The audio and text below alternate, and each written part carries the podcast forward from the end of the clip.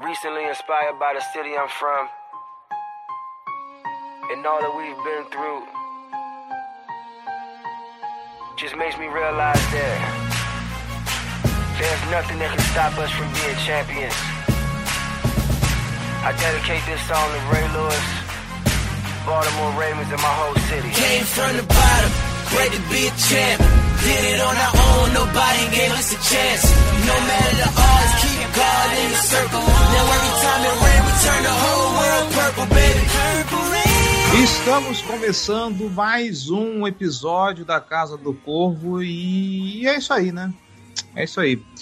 Eu sou Cleverton Linhares e estou aqui com Giba Pérez. Boa tarde, Giba.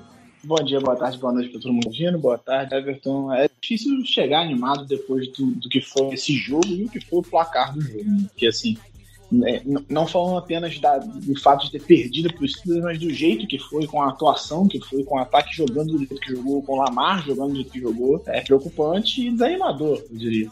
Acho que é a temporada 8-4 mais desanimadora e mais decepcionante que eu já vi na vida. Pois é. E João Gabriel Gelli, boa tarde, João. Boa tarde, Cleverton. Boa tarde, bom dia e boa noite para todos que nos escutam. Vamos aqui repercutir mais um capítulo da agonizante saga de acompanhar o Baltimore Ravens em 2021. Que time desgraçado.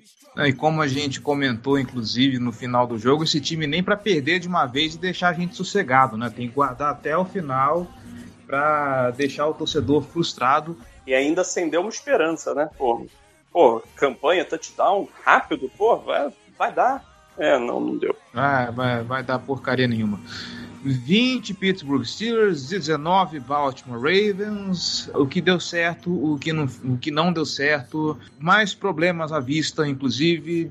Uh, de quem que é a culpa dessa derrota, porque virou um bafafá na internet de quem é a responsabilidade por termos perdido. Tudo isso, tudo isso Aguenta firme, torcedor. Aguenta firme, tá? Depois dos recados. Bora lá.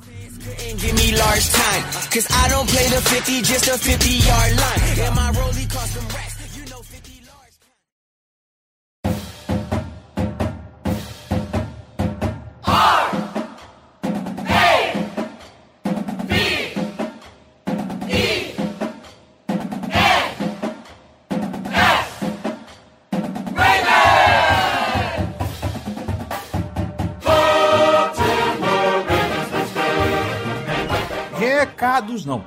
Hoje não tem recados não. Hoje são só agradecimentos. Estamos entrando no mês de dezembro e a Casa do Corvo quer apenas agradecer a todos que colaboram, a todos que escutam, a todos que apoiam, a todos que abraçam este projeto.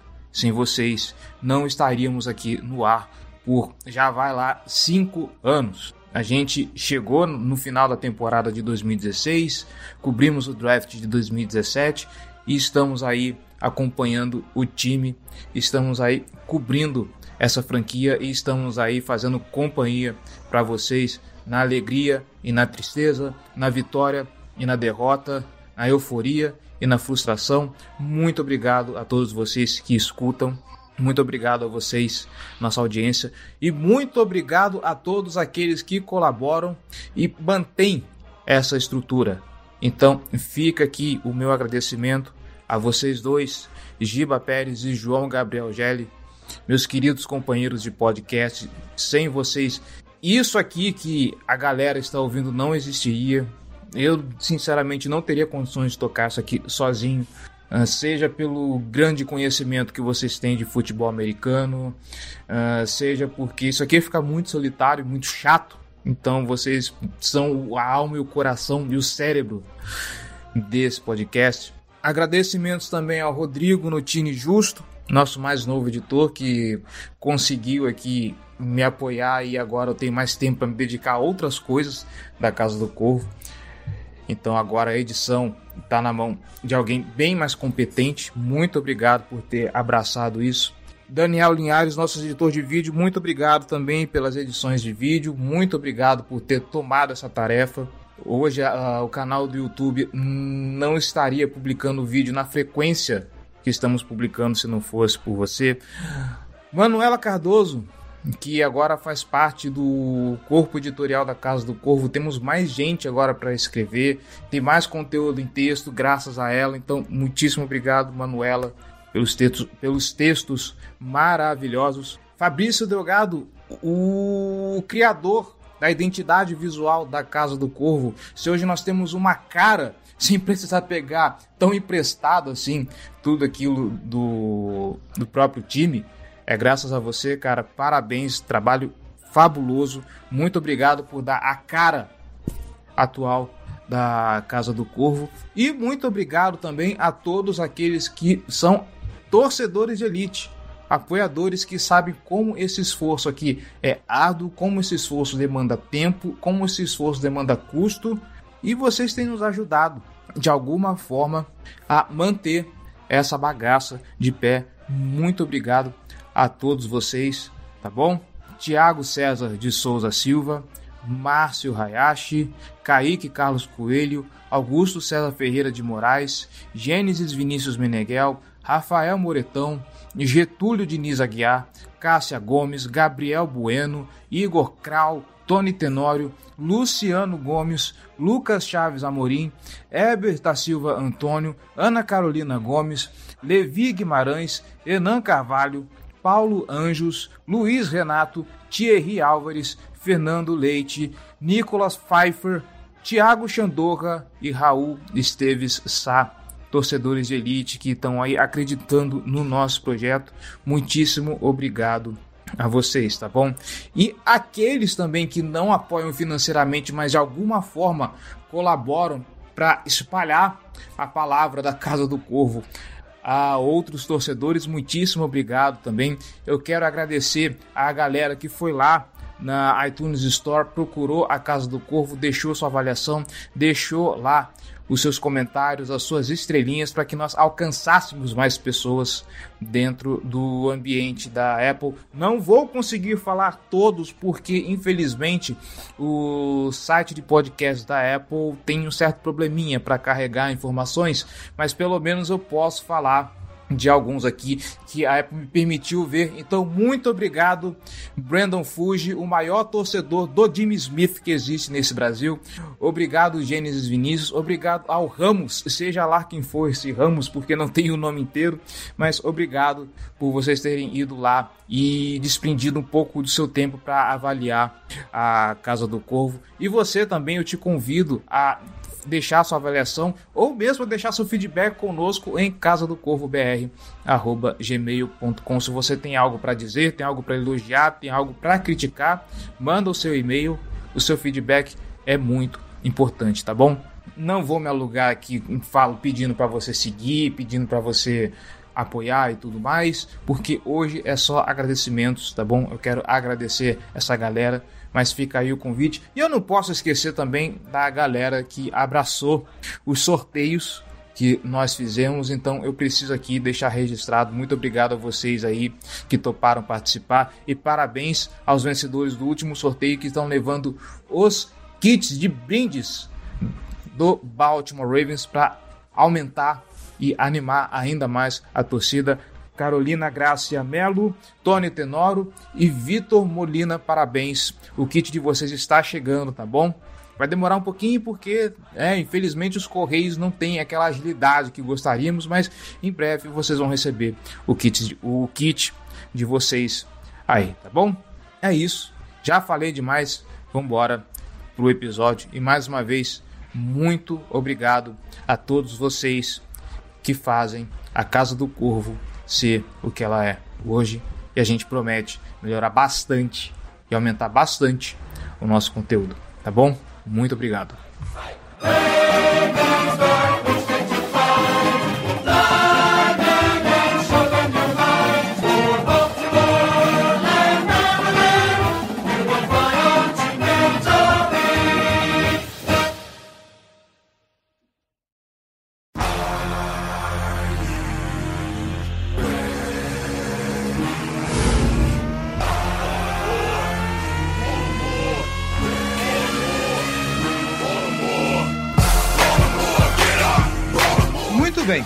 Senhor Giba Pérez, senhor João Gabriel Gélio, vamos começar já com a polêmica, tá? muito se falou do que esse ataque fez no jogo contra o Pittsburgh Steelers. Desde a. Ou melhor, o que não fez, né?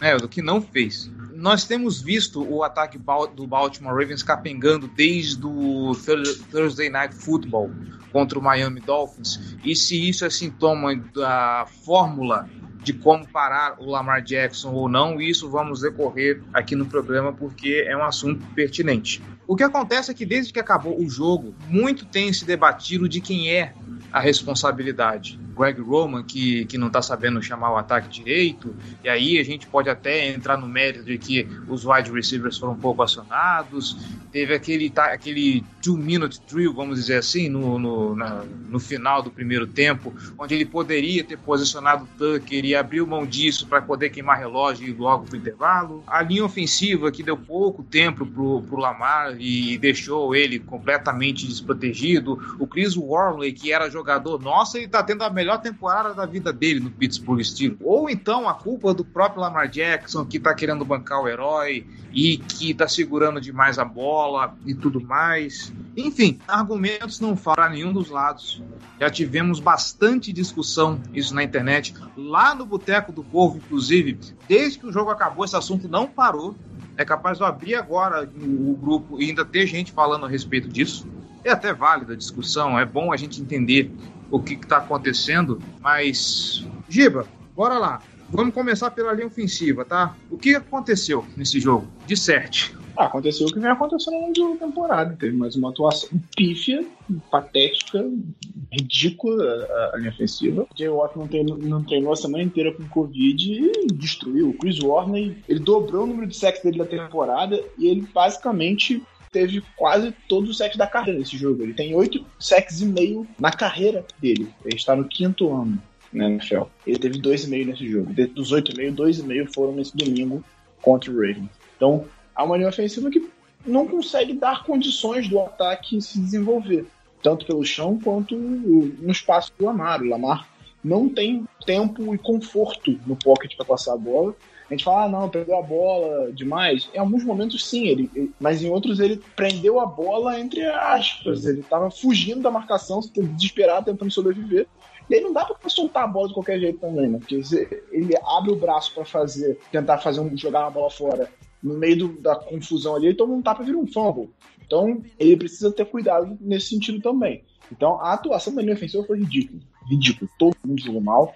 É, o Mekai machucou e, e, e, no meio do jogo e deve perder algumas semanas, segundo o Harbour. Então, vamos de Tyler Phillips até praticamente o final da temporada, se deve perder algumas semanas, faltam cinco acabar.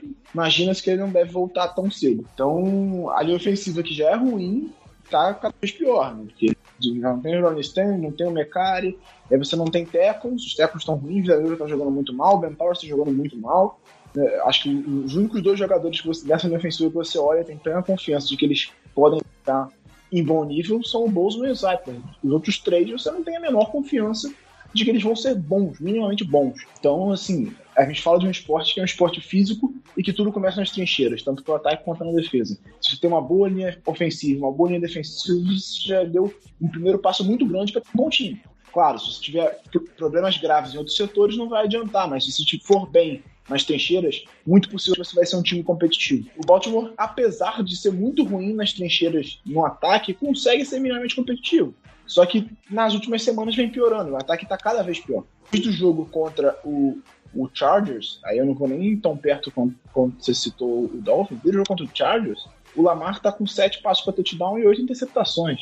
Nas últimas 10 semanas, nas últimas seis semanas foram 10 interceptações para ele. Ele nunca teve mais de nove em uma temporada. Então, tudo passa a não funcionar quando a linha ofensiva não funciona. O Lamar tem menos tempo, ele não tem conforto, é, as, as, corridas já não entram tão bem como deveriam entrar, também por da falta de explosão, mas o Freeman tá jogando cada semana melhor. Você vê cada, a cada semana que passa, o Freeman mais à vontade, mais confortável, obviamente com os problemas de explosão que a gente vai, já vem citando semana após semana, mas ele tá jogando melhor a cada semana. O que tá piorando a cada semana ele é ofensivo. Ah, não, tá, tem lesões sim, mas ainda assim você precisa entregar o mínimo, não tá conseguindo.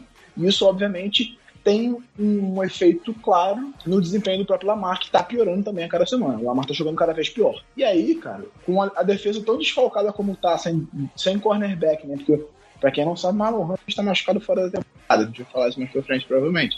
Mas com a defesa desfalcada, tendo problemas, mas entregando de certa forma, se o ataque não consegue fazer, não adianta, a gente não vai lugar nenhum. A chance desse time ganhar alguma coisa é cada vez menor. Quanto mais lesões acumulam, quanto pior o ataque vai jogando. Então, eu acho que tudo começa na linha ofensiva, que realmente é o ponto mais fraco desse ataque no momento. É, detalhe, qual que é a situação do, do, do Ben Cleveland? Porque, pelo que a gente está reparando, pra, o time praticamente parou de, de, de, usar ele. Não seria a hora de, de colocar ele para ter pelo menos um pouco mais de snaps nessa linha?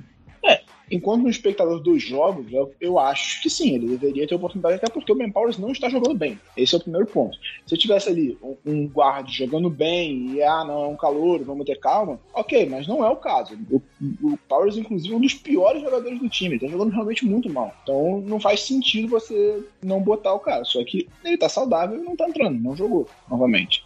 Não teve snaps, inclusive. Acho que nem no time de especialistas ele jogou. Então, aparentemente, a comissão técnica, acompanhando os treinos e a preparação para os jogos, entende que o Ben Powers é um, um guarda melhor nesse momento. Meu Deus do céu, se ele é o guarda melhor nesse momento. Gelli, mais cedo, e aqui eu preciso fazer um disclaimer, tá, gente? Nessas discussões que eh, pelo menos eu tenho visto e a minha percepção, e se eu tiver errado vocês me desculpem, eu acho legal debater o jogo, eu acho legal verificar o que, está errado, por que, que o jogador não está desempenhando direito e tudo mais. E a gente entende que essa partida realmente o Lamar teve bastante culpa, ele não está fazendo bons jogos. Esse entra também como um dos piores jogos dele. E olha que esse ataque começou bem. Esse ataque começou bem. A gente viu uma campanha longa logo no, no, no primeiro drive da, da partida. O Lamar que não faz um touchdown no primeiro quarto, acho que desde que começou a temporada, não sei, quando a gente achou que ia finalmente sair, putz, logo contra os Steelers, pô, interceptação. E aí a gente pode até entrar, já que vamos falar de Lamar Jackson, entrar nesse mérito da interceptação agora. Eu tô percebendo que o debate de Lamar, é, Lamar, Jackson está jogando mal, Lamar Jackson não está jogando tão mal assim, não sei o que. O debate às vezes a crítica e entra no campo da má vontade. Sabe, uh, ok, tudo bem, temos que falar o quão Lamar Jackson está jogando mal, forçando passes aonde não precisa, Óbvio que isso tem influência da quantidade de pressão que ele vem sofrendo. Se eu não me engano, ele é o QB mais sacado da temporada. Alguma coisa assim. Eu acho que atrás dele, acho que atrás dele veio o Joe Burrow em segundo. Mas. É isso, é o mais sacado da temporada com 37 sacks. O segundo é o Burrow com 36. Não surpreendentemente, são os dois líderes de interceptação da temporada. O Burrow com 14, o Lamar com 13. Hum, exato. Mas. Aí eu pergunto, Gelli, vamos lá. Afinal de contas, cara, para além da, da, da linha ofensiva. O que está acontecendo com, com, com o Lamar Jackson, cara? E como a gente falou mais cedo, ok, o Lamar não é o culpado, mas sim, independente do que aconteça, o Lamar Jackson tem muita culpa nessa derrota contra o Pittsburgh Steelers cara, a Mata tá jogando muito mal. A verdade núcleo é essa. Já tem aí um mês que ele não, não oferece uma boa atuação pelo, pelo Ravens, né? Ele teve um jogo horrível contra o Dolphins, um jogo horrível contra o Brown, um jogo horrível contra os Steelers. Antes disso, um jogo bom contra o, contra o Minnesota Vikings e, obviamente, né, ele perdeu o jogo contra o, o Chicago Bears. Mas, cara, eu, eu acho que é indefensável a atuação do Lamar nesse, nesse último período tá? Ele tá jogando como um quarterback é, muito abaixo do nível de NFL, que, que ele já mostrou, obviamente, né? No, o cara não foi MVP à toa. Ele tá claramente naquela síndrome de querer ser o herói. Então é um cara que tá segurando demais a bola. Ele tem que aprender a soltar a bola pro check down. Ele tem que aprender a se livrar da bola e evitar sex. Né? Então ele muitas vezes está colocando o Ravens em situações prejudiciais porque ele quer bancar o herói. É, e isso acontece muitas vezes justamente quando times passam por situações em que a linha ofensiva, por exemplo, está com, com problemas. Né? O cara vai tentar esticar a jogada, tentar fazer alguma coisa acontecer e acaba tendo um comportamento que é prejudicial né, para a sustentabilidade das campanhas e do, do desempenho do, do time. O, o, que o Lamar fez na primeira interceptação é imperdoável, cara. É, é um erro que não se pode cometer sobre hipótese alguma. Ele não passou para ninguém, a bola porra, flutuando lentamente no ar, no colo do, do defensor. Ele pressionado, o Hollywood Brown passava livre ali, talvez ele conseguisse, né? Tinha, tinha marcação próxima. Eu acredito que ele conseguiria acertar o passe pro Hollywood Brown, mas não, não tenho certeza que daria conversão mas, porra, aceita o sec ou, ou joga a bola fora e, e, e ganha o field goal ali, é, termina a campanha com três pontos. Também outros tiveram outros secs, né, que ele acaba segurando a bola demais, ele podia se livrar mais rápido para um, um check down. É, acho que falta muito disso para o jogo dele. Acho que essa a aquisição que ele pode ter de habilidade mais simples e mais é, rápida para ajudar a desenvolver o patamar dele, ajudar esse ataque. É, pô, fez a leitura rápida, primeiro cara não tá lá, segundo cara não tá lá, joga a bola pro, pra, pro cara que tá servindo como válvula de escape. Assim, ele tá, tem, tem tido dificuldade para se movimentar no pocket e nesse ponto eu boto muita culpa é, na, na, linha ofensiva, porque ela tem, tem sido é, tem tido dificuldade para sustentar os bloqueios por um período mais longo então, o Lamar não tem, não tem muita possibilidade para manipular o pocket, então muitas vezes ele acaba tendo que correr pela vida, só que disso ele, ele acaba é, muitas vezes indo de encontro com a pressão. Acho que alguns dos sacks que ele tomou nesse jogo não foram vitórias limpas do pass rush contra a nossa linha ofensiva, foram mais vitórias de, de esforço Lamar segurando muito a bola, ele se movimentando mal, ou então só ele tentando criar alguma coisa e, e, o, a defesa chegando. Acho que ele tá perdendo muitos passes. Então, assim, cara, eu não, eu, eu não, não tenho uma palavra para defender o Lamar Jackson nessa, nessa, nesse último mês aí, né? Quando a gente considera, né, basicamente as últimas três atuações dele, basicamente o mês de, de novembro, agora começando dezembro, foram para se esquecer. É muito, muito ruim a atuação dele. Se não melhorar, cara, assim, dada a sequência que o Ravens vai ter de calendário agora pela frente, eu, eu não me chocaria se o Ravens ficasse fora dos playoffs, se, se esse nível de, de, padrão de ataque é, se mantivesse, tá? Assim, quem escuta o podcast sabe que eu não sou a pessoa que vai chegar aqui e ser derrotista. Ano passado eu era a pessoa que estava cravando que a gente ia nos, nos playoffs.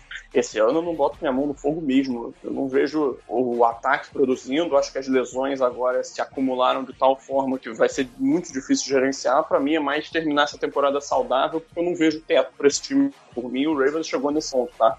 É, para mim, esse é, esse é, o grande, é a grande conclusão que, que dá para se chegar nessa partida. É, são já é, quatro jogos que o Ravens não anota pelo menos 20 pontos.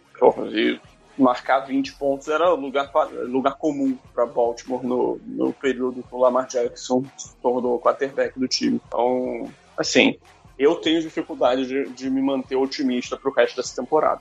Então, é aí que eu queria chegar sobre esse lance do Lamar Jackson segurar muito a bola. Parte da discussão que nós tivemos de ontem para hoje a respeito disso se trata justamente disso. A gente vê o Lamar Jackson segurando muita bola, tentando ganhar, tentando ainda ganhar na, na, força bruta, com algum scramble, ou tentar achar algum recebedor. E, ok, até onde o Lamar tá forçando demais a jogada, tentar segurar a jogada demais, ou até onde o Lamar Jackson tá sendo o Lamar Jackson. E até falei pro Giba, né, que esse lance do pacote Lamar Jackson é algo que eu queria trazer pro podcast, porque uh, eu entendo que ele consegue ganhar na velocidade, que ele consegue driblar a marcação, que ele consegue fazer um fator de improviso, não está funcionando. Eu acho que o principal impacto é esse, porque muitos imaginavam que e inclusive eu até falava que é, proteger o Lamar Jackson é, é, até mais fácil do que proteger outros QBs, porque o Lamar Jackson tem mobilidade, o Lamar Jackson consegue se esquivar e tudo mais. Não está funcionando mais isso. A linha ofensiva não está conseguindo proteger ele da pressão, e aí quando a pressão chega, normalmente você pensa que ele vai tirar alguma coisa da cartola, não está saindo nada. De vez em quando ele acha alguma corrida, de vez em quando ele consegue ainda segurando a jogada encontrar alguém livre, não está funcionando. Normalmente o que a gente está vendo são passes forçados para o Mark Andrews que está gerando alguma interceptação,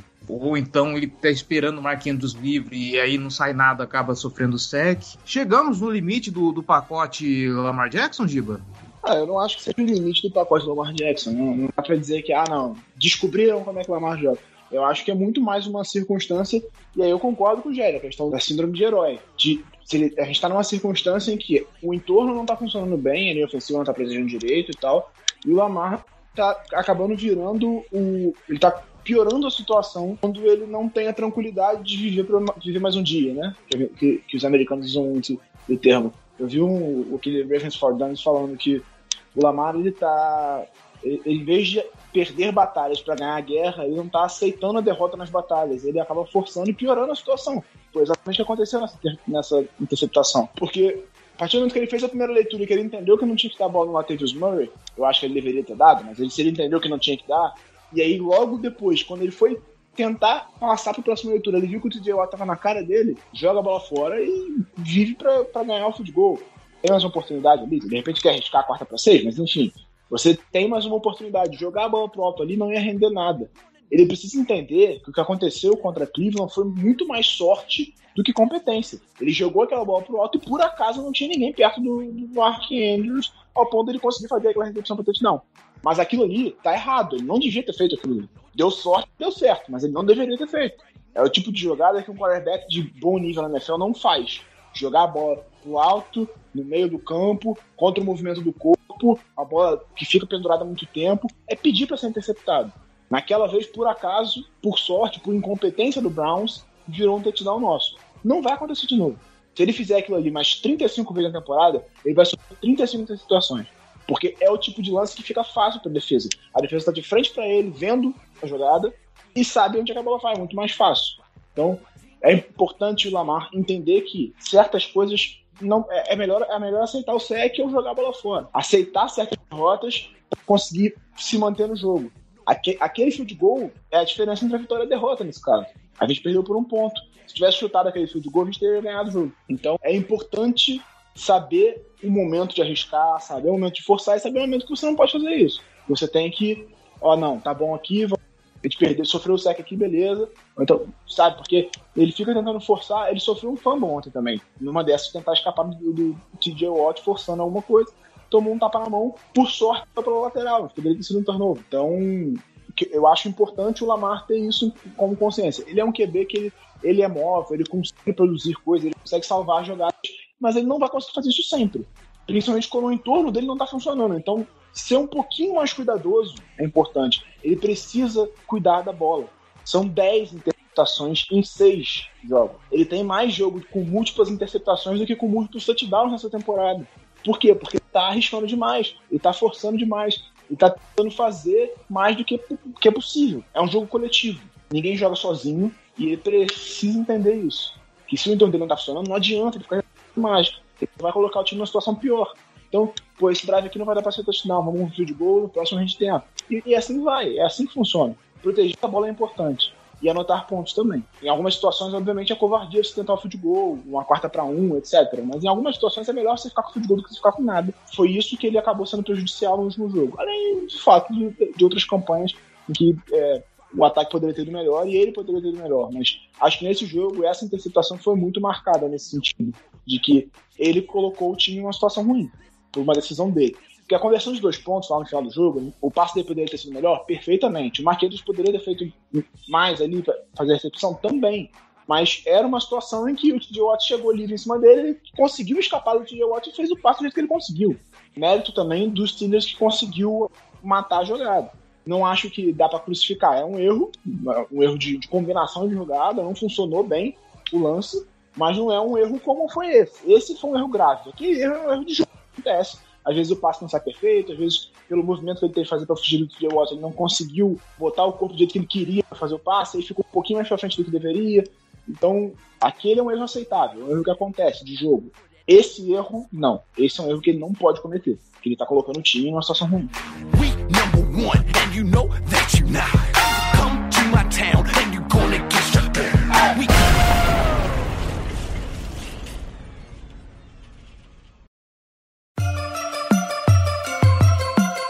black and purple, black and purple, black and purple, black and purple.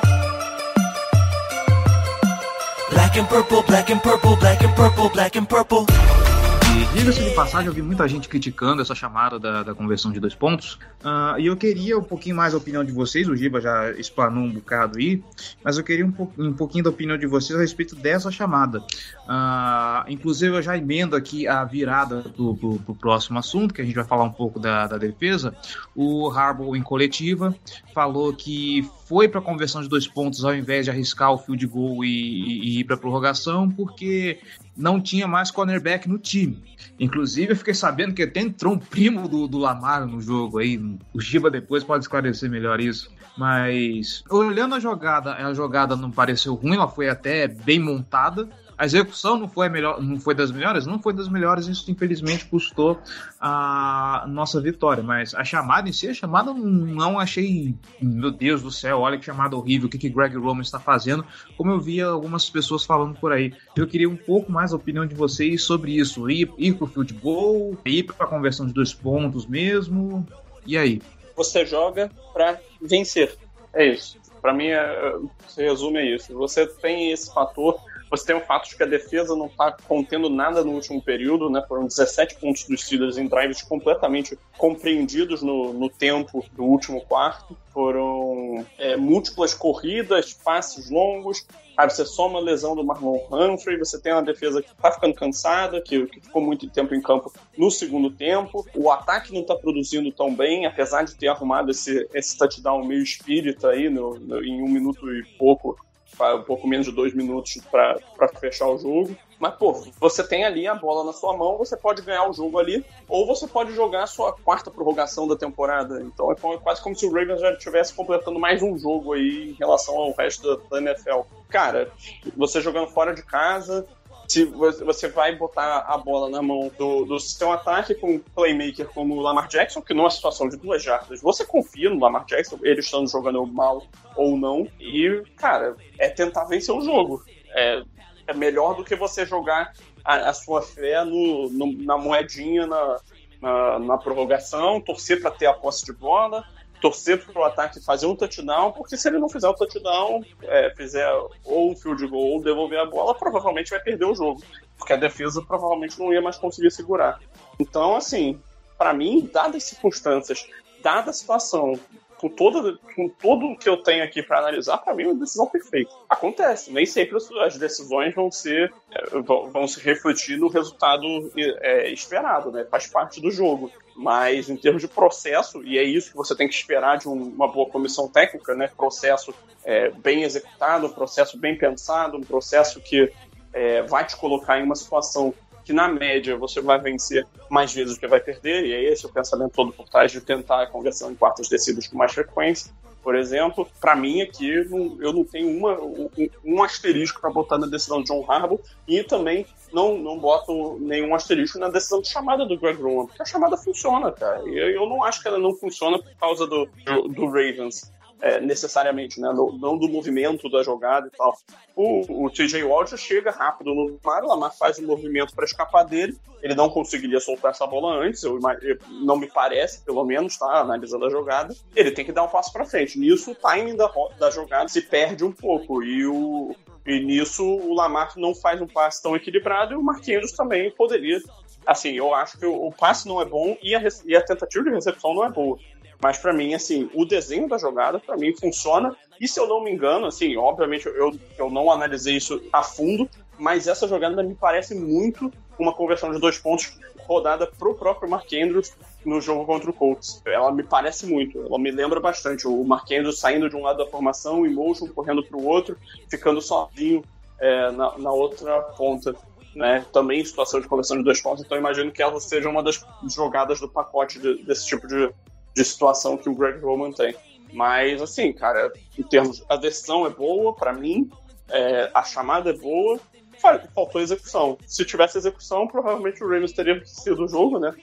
Steelers precisaria chutar um field goal em 12 segundos, basicamente. Mas, assim, faz parte, né? Você vence alguns, você perde outros. Nesse sentido, assim, eu não, eu não tenho arrependimento em relação ao jogo, sabe? Para mim, foi bom. E outra, outra boa decisão do Harbaugh, esse eu vou, vou entrar, é, no, na última posse de bola do, do Steelers, o, o relógio já estava no two-minute warning, os Steelers tinham uma terceira para uma jarda. Se eles fizessem ali, é, o Ravens só tinha mais um tempo para pedir, se eu não me engano. Se eles convertessem essa terceira descida, é, ele ou era uma segunda descida, não lembro agora, eles praticamente poderiam matar o relógio e, e chutar um field goal e deixar o Ravens é, praticamente sem, sem chance de, de virar, praticamente sem, sem relógio. E ele, assim, o Chuck Clark comete uma falta de, de offside ali. E, cara, para mim aquilo ali foi claramente é, uma decisão de, pô, o Harbaugh mandou ele entrar no campo e, e cometer essa falta para os Steelers ter essa conversão de primeira descida e ali não, não prejudicar a chance do Ravens de. Infração da zona neutra que você fala, né? É, sim, é porque são faltas muito parecidas, no uhum. caso. Mas, mas sim, é, foi, foi, isso. Mas aí ele, ele com certeza fez, fez o, o, Ele deu essa orientação pro Chuck Clark para que o Steelers tivesse essa conversão. E ali seria, era uma primeira pro gol, então a não ser que o Ravens fizesse alguma falta, o Steelers ia ter que meio que ir para definição de uma forma ou de outra. Aí faltou a execução depois da defesa para evitar um, um, um, touchdown e também de dois pontos. Né? Novamente, o processo é bom. E é por isso, no fim das contas, que o Ravens está 8-4, porque ele é muito bem treinado. E assim, pode existir a crítica que você tiver para fazer pro Wink Martinez ou a crítica que você tiver para fazer pro Greg Roman, crítica que você quiser fazer pro John Harbaugh. O que, que o Ravens é bem treinado, isso é inegável. Um time com a quantidade de lesões que tem, com a quantidade de defeitos que você vê semana após semana, tá 8-4, mostrar a resiliência que mostra no, nos momentos mais decisivos não, não, é, não é algo comum. Então, assim, se esse time, por algum, alguma forma, chegar, ganhar essa divisão, chegar numa boa posição para os playoffs, para mim o John Harbaugh é, é um dos grandes candidatos a, te, a prêmio de técnico do ano. Concordo com o que o Jair falou, para mim foi uma desse. No momento eu, eu questionei, mas com a informação sobre a secundária, porque é, por mais que a defesa bem no quarto quarto, foi a defesa que jogou bem o jogo inteiro e o ataque jogou mal o jogo inteiro. Então, assim, ali no final, o ataque conseguiu uma campanha boa e, e para empatar o jogo, mas eu, eu, naquele momento eu tinha muito mais confiança na defesa do que no ataque. Mas, com a informação de que o Humphrey de fato estava fora do jogo, aí faz todo sentido você arriscar ali, porque você não tem a menor chance de você conseguir alguma coisa com jogando com o Robert Jackson na defesa. O, o primo do Lamar, que eu não sei se é, se não é informação minha não, falaram lá no grupo, não sei se é primo do Lamar não, mas o Robert Jackson é um cara que foi contratado na segunda-feira para compor elenco na secundária que teria que virar titular numa circunstância de um jogo de, de divisão contra o maior rival fora de casa, porque o Humphrey se machucou, o Tevon Young passou a semana inteira sem treinar doente, jogou só oito snaps, quase não jogou. O, o Jimmy Smith já jogou a maior parte de, maior quantidade de snaps dele na temporada, mas a gente sabe que é um cara que já tá com uma, uma idade mais avançada, que tem um histórico absurdo de lesões, então não vai conseguir jogar em alto nível muito tempo. Ele até jogou boa parte em campo e tal. Então, você não tinha como jogar, Não tinha defesa, você não tinha. Se o adversário botasse três corner, três receivers em campo, você não tinha de marcar os caras. Então, de fato, faz todo sentido do mundo você, fazer, você arriscar ali que era ou, ou vai ou não vai. Aqui eu vou decidir e aí pra semana que vem eu vejo que eu essa secundária. Então, realmente, dentro dessas circunstâncias, eu acho que faz sentido, de fato, ter ido para aquela conversão. Acho que, é, eu concordo com o Gellig, foi um processo bem feito, é, a chamada foi ótima, ótima, não tem a menor dúvida. A execução não foi o que deveria ter sido, não funcionou. E acontece, faz parte do jogo. O jogo é sobre isso, sobre os jogadores executando. Não executaram na forma como deveriam e por isso a gente perdeu. Não só naquela jogada, durante todo o jogo o ataque não executou como deveria executar e por isso a gente chegou naquela circunstância precisando de uma jogada para vencer. Porque o nosso time é melhor que os Steelers e a defesa anulou o ataque dos Steelers por três quartos. Os Steelers fez três nos seis primeiros. E o ataque não conseguiu fazer o suficiente para colocar a gente numa situação de um pouco mais de conforto na reta final da partida. Então, a gente perdeu o jogo por causa do ataque. E a partir de agora a gente vai precisar ainda mais que o ataque evolua. Que o ataque volte a ser competitivo, que volte a jogar num bom nível, a ser consistente. Porque sem o Humphrey na defesa, a gente deve jogar com o Anthony Everett e Chris Westry de cornerbacks titulares. Eu, particularmente, botaria o Tevin Young de outside se, se precisasse usar níquel, aí entraria o Westry ou o Jimmy Smith, um dos dois, porque o Tevenendo já jogou de outside no começo da carreira, jogou bem por um período, e eu não confio nem um pouco no Westry para ser titular até o final da temporada. Não tem a menor condição. Então eu, faria isso no lugar do, do porque realmente a gente está numa situação de, absurdo desconforto por causa das lesões. São 17 jogadores na injury reserve, 24% do nosso teto salarial está na injury reserve nesse momento.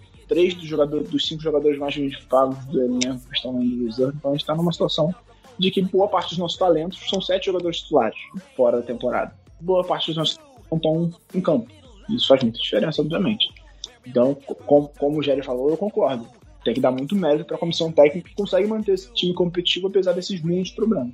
Nós tecemos bastante comentários a respeito da, da defesa até aqui nesse vai e vem. Então, se vocês quiserem fazer alguma observação a respeito do que a defesa fez nesse jogo, eu só queria complementar que a respeito do, da defesa ter permitido 17 pontos na reta final do jogo, levando em consideração os vareios que, que, que a defesa permitia e o ataque era obrigado depois a ir buscar e permitir quase 30 pontos por, por, jogo, 17 está de bom tamanho, mostra que ou a defesa melhorou bastante, ou os ataques que a gente pegou nesses últimos tempos são bem ruinzinhos. Mas, enfim, nesse momento está confirmado o Marlon Humphrey fora da temporada por conta da lesão que ele sofreu no, no final do jogo. Sete titulares com, com lesão de fim de temporada, né? J.K. Dobbs, Gus Edwards, Justice Hill, Marlon, é, Ronnie Stanley, Marcus Peters, L.J. Ford, Deixou Elliott, Derek Wolf e agora Marlon Humphrey, para você ver que esse 8-4 é sofrido, é na base do, do sangue, suor e, e, lágrimas.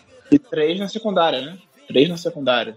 Isso. Três titulares da secundária fora da temporada, basicamente. Exatamente.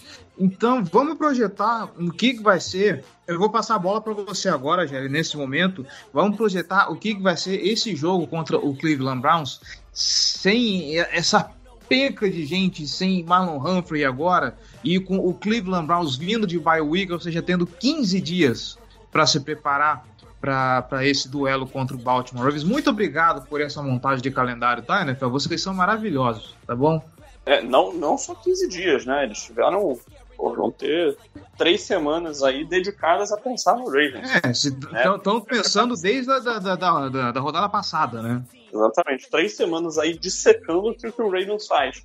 Considerando que o Ravens já não está jogando um nível muito bom, eu não tenho otimismo algum para esse jogo. Tá? Desde o, da, de quando a gente é, fez o, a prévia lá do calendário ainda na off-season, ali a gente já ali a gente já, já tinha visto essa questão no calendário já tinha marcado esse jogo como um, um, um momento que seria muito difícil de lidar que, pô, seria fundamental vencer o primeiro jogo, porque esse segundo seria um desafio por conta desse, dessa questão mesmo, né? Do Browns passar três semanas aí dedicados a, a, a se preparar, esmiuçar o que, que o Ravens faz ofensivo e defensivamente.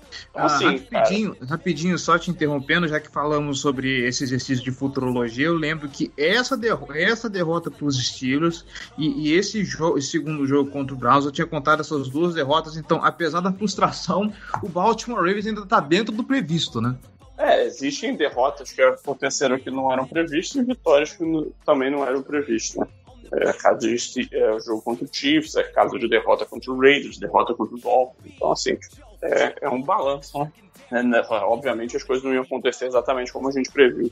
Mas, assim, cara, o, agora o Mecari tá fora, a gente não sabe o que está acontecendo com o Nick Boyle, né, que jogou só dois drives contra o Browns no, no jogo passado, não jogou nessa semana, não treinou. Então, assim, ele é um cara que, sem, sem ter o Mecari, sem ter o Ron Stanley, dois, os dois tackles que jogaram melhor, que a gente poderia ter mais confiança né, nesse momento. Então, assim, fica difícil. E se não tiver uma ajuda de um, de um cara bom nos bloqueios, que nem é o caso do Nick Boyle, fica ainda mais difícil, porque não, vai, vai complicar para oferecer ajuda é, no pass rush e, e o, o Cleveland Browns a gente sabe muito bem, né? Tem ótimas armas para pressionar. O Lamar Jackson teve o pior jogo da carreira dele na, no, na primeira partida contra o Browns, e o Browns provavelmente vai estar mais bem preparado para esse jogo, com outras coisas para oferecer para ele. Então, cara, você soma esse conjunto de fatores. Aí você tem a questão do de que a gente fez uma ótima partida defendendo a corrida, mas eu não sei se vai conseguir repetir esse desempenho contra um, um, um grupo tão bom quanto é a unidade terrestre do Browns. E ainda tem a questão da lesão do Marlon Humphrey, que vai ficar fora. Então, assim, pelo menos nesse jogo, o Browns não é um time que tem o grupo de wide receivers mais é, assustador da, da liga. Então, nesse caso, ainda tem algum, alguma possibilidade de contornar é, essa ausência, mas ela certamente vai ser muito sentido no, no restante da temporada. Mas é, é, é, isso, cara. O panorama geral do jogo tá, tá por aí. É, o, o, bom, o lado bom, entre aspas, é que de fato o Browns não tem muita profundidade na posição de wide receiver para expor demais nossa secundária. O lado ruim é que vai ser o Everett marcando o Jarvis Landry. A chance de dar é, tá errado é consideravelmente grande. Assim. Por mais que eles não tenham muitas opções, eles têm um de muito bom. E que a gente não tem um cornerback muito bom nesse momento. O Everett só ok. E, então a gente vai ficar numa situação de desconforto. Sinal que pode ser positivo pra gente aqui, a gente vai ter o Kale Campbell, que a gente não teve no primeiro jogo. A gente conseguiu anular o jogo terrestre dele sem o Kale Campbell. E com a volta do Kale, do, o, o, Brandon Williams vindo de um bom jogo novamente, jogou bem contra os Steelers agora de novo, depois de um bom contra os Browns. É, então a gente pode ter chance de que vai conseguir novamente, mas não vai ser fácil o, o Browns vai estar tá muito mais preparado.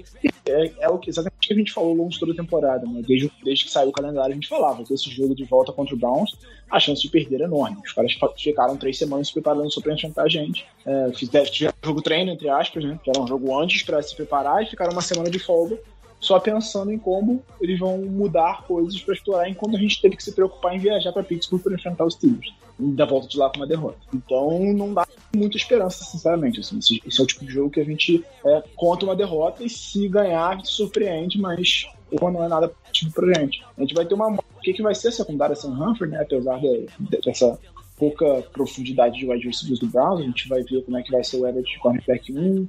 Não, não, é, não é o, patamar dele, ele é um cornerback 3 a, a 2 ou 1, assim, nada absurdo.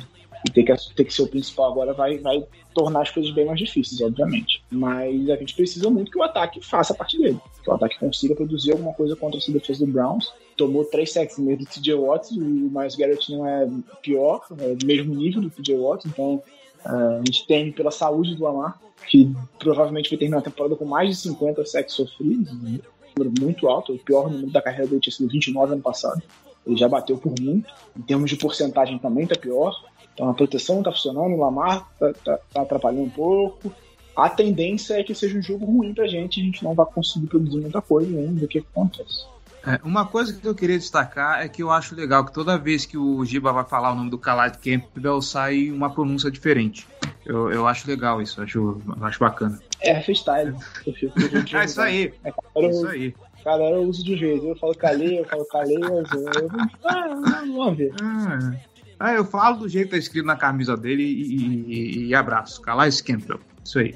Bom, eu não vou entrar muito em detalhes, porque eu acho que vocês já arremataram tudo que, que tinha para falar a respeito desse duelo. E eu queria só lembrar ao 20 que daqui para frente esse time vai encarar Davante Adams, tá? Vai encarar Cooper Cup e vai encarar também, de novo, o, o Jamar Chase. Com esse corpo maravilhoso de cornerback sem Marlon Humphrey, então as expectativas daqui para frente não são ah, as melhores possíveis, né? Falando da secundária ainda, nesse jogo contra os Steelers, eu deixo um elogio pro Brandon Stephens, fez um bom jogo. Sim. É, inclusive, o Futebol Focus deu uma nota boa. Nota boa, 60 e pouquinho pra ele, mas ele foi um dos melhores avaliados do Ravens, pelo que pareça, né? Foi o top 5 de melhores notas do Ravens, mas ele fez um bom jogo tá mostrando evolução.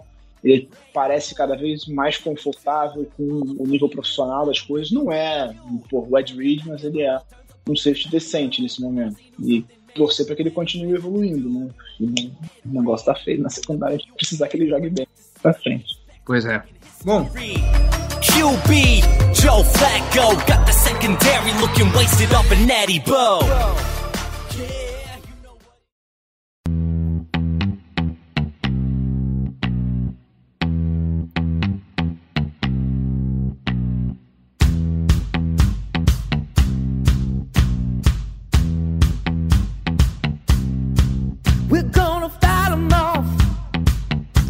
Vamos fechar então o programa por aqui.